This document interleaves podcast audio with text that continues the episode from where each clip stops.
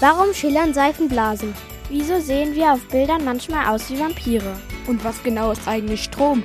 Zusammen mit unserem Zeitungsmonster Kuschel sucht Theresa in diesem Kinderpodcast nach Antworten. Monster schlau und endlich verständlich bekommst du die Welt erklärt. Ich begrüße dich herzlich zu einer weihnachtlichen Folge von Kuschel erklärt's. Ich habe hier im Studio, wo ich immer meine Podcast-Folgen einspreche, leider keinen schönen geschmückten Weihnachtsbaum, aber auf den freue ich mich heute Abend bei meinen Eltern. Ich hoffe, bei dir ist es schön weihnachtlich geschmückt und du bist auch schon in Weihnachtsstimmung. Auf dich warten jetzt drei tolle Weihnachtsthemen. Zum einen geht es um wärmendes Licht bzw. Kerzen und deren uralte Erfindung und auch sogar eine Riesenkerze. Dann, jeder kennt den Stern von Bethlehem. Aber gab es ihn eigentlich wirklich? Und ich habe kuriose Weihnachtstraditionen aus der ganzen Welt rausgesucht. Lass uns starten.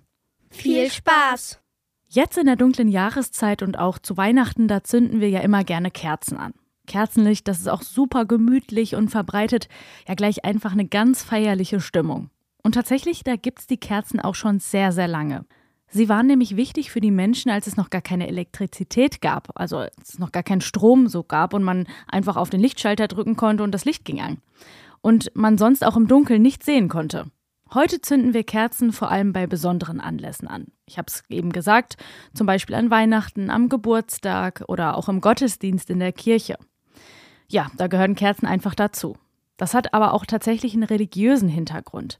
Kerzen stehen nämlich im christlichen Glauben für die Anwesenheit Gottes und bringen Licht in unser Leben. Das Licht ist ein Zeichen von Hoffnung und Liebe, aber auch von Vergänglichkeit. Es spendet Wärme, Trost und auch Geborgenheit. Weil echte Kerzen am Weihnachtsbaum aber auch tatsächlich gefährlich sein können und nicht aus den Augen gelassen werden dürfen, haben elektrische Lichterketten sie jetzt weitestgehend verdrängt.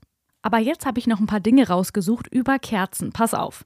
Also einen echten Erfinder der Kerze, den gibt's so nicht. Kerzen wurden schon vor vielen tausend Jahren entwickelt. Schon in der Steinzeit, da spendeten den Menschen glimmende Holzspäne Licht. Später dann auch Fackeln. Die ersten kerzenähnlichen Lichter, die gab es dann vor etwa 5000 Jahren in Asien. Da hat man etwa Stroh, Hanf oder Schilfrohr genommen und tauchte das in Tierfett, Talg oder auch Harz ein. Und später, da füllte man das Fett dann in Schalen aus Stein oder Ton und hatte so eine Art Öllampe. Boah, und da habe ich tatsächlich gestaunt, die größte Weihnachtskerze ohne Wachs, die steht in der hessischen Kleinstadt Schlitz und ist 42 Meter hoch. Boah. Der 36 Meter hohe Turm der Burg wird mit einem roten Tuch verhüllt und obendrauf da kommt eine 6 Meter hohe Flamme aus Glühbirnen. Wahnsinn.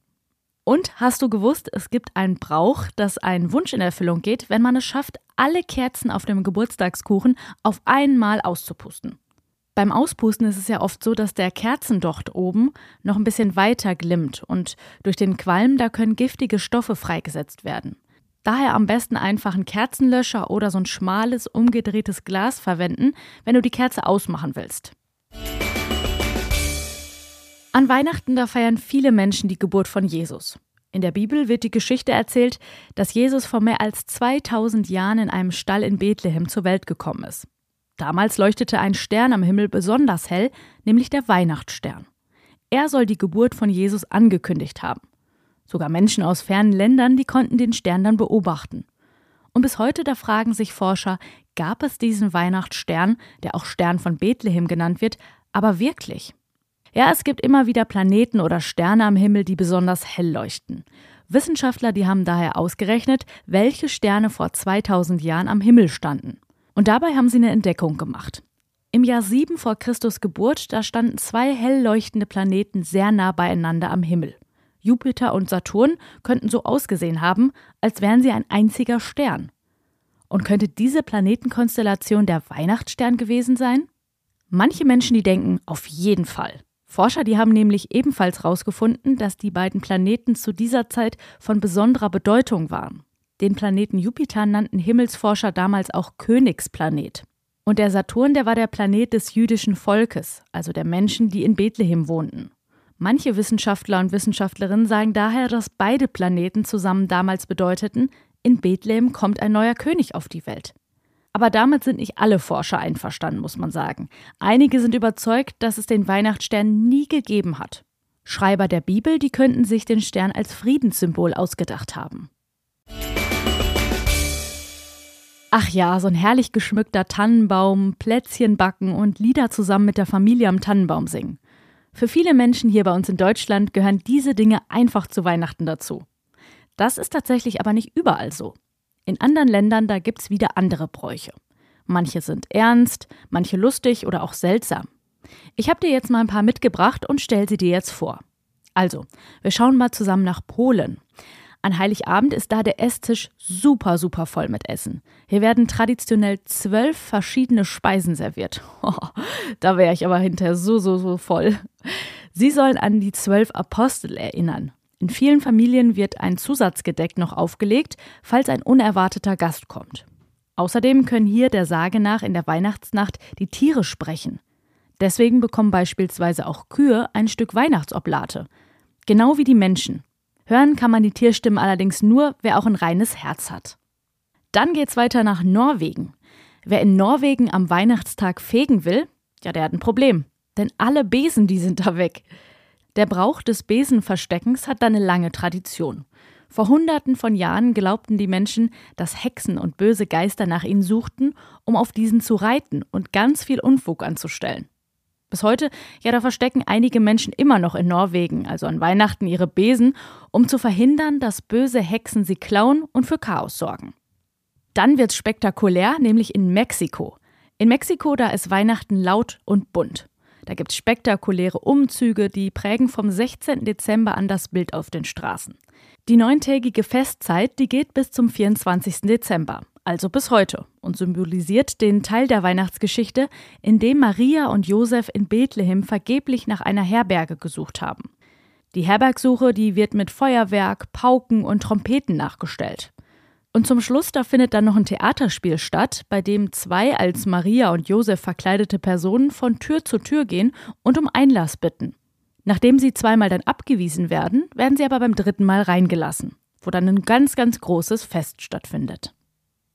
Und wir gucken uns ein letztes Land an, und zwar Finnland. In Finnland, da wird Weihnachten ausgiebig gefeiert. Schließlich ist das Land Heimat des Weihnachtsmannes und auch der Rentiere, die seinen Schlitten ziehen, sind hier zu Hause. Zum gelungenen Weihnachtsfest da gehören zwei Traditionen. Also, erstens besucht man hier traditionell die Gräber der Familie und zündet dort auf dem Friedhof eine Kerze an. So sind die Friedhöfe dann am Weihnachtsabend in ein wunderschönes Lichtermeer gehüllt und vor dem Essen, da ist dann tatsächlich auch ein Saunabesuch Pflicht. Und wenn die Uhr des alten Doms an Heiligabend 12 Uhr geschlagen hat, dann wird in der ehemaligen Hauptstadt Turku vom Bürgermeister offiziell der Weihnachtsfrieden ausgerufen. Turku ist die einzige Stadt in ganz Skandinavien, in der dieser Brauch fast ohne Unterbrechung seit 1320 schon abgehalten wird. So, ich weiß nicht, wie es dir geht, aber ich habe viele, viele neue Weihnachtstraditionen kennengelernt. Total spannend, wie das Weihnachtsfest in anderen Ländern gefeiert wird.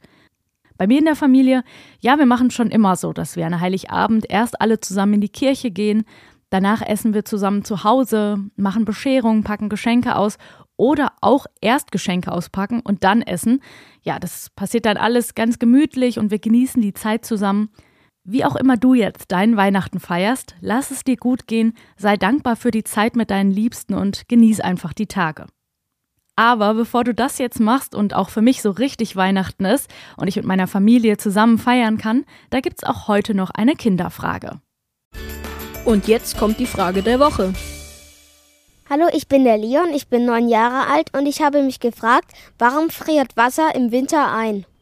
Ja, was passiert eigentlich, wenn im Winter die Temperaturen auf 0 Grad sinken? Wir hatten es hier in den letzten Wochen in Mainz schon öfter mal, dass die Temperaturen entweder bei 0 oder auch, ja, mal bei minus 1, minus 2 Grad waren und es oh, bitter, bitter kalt war.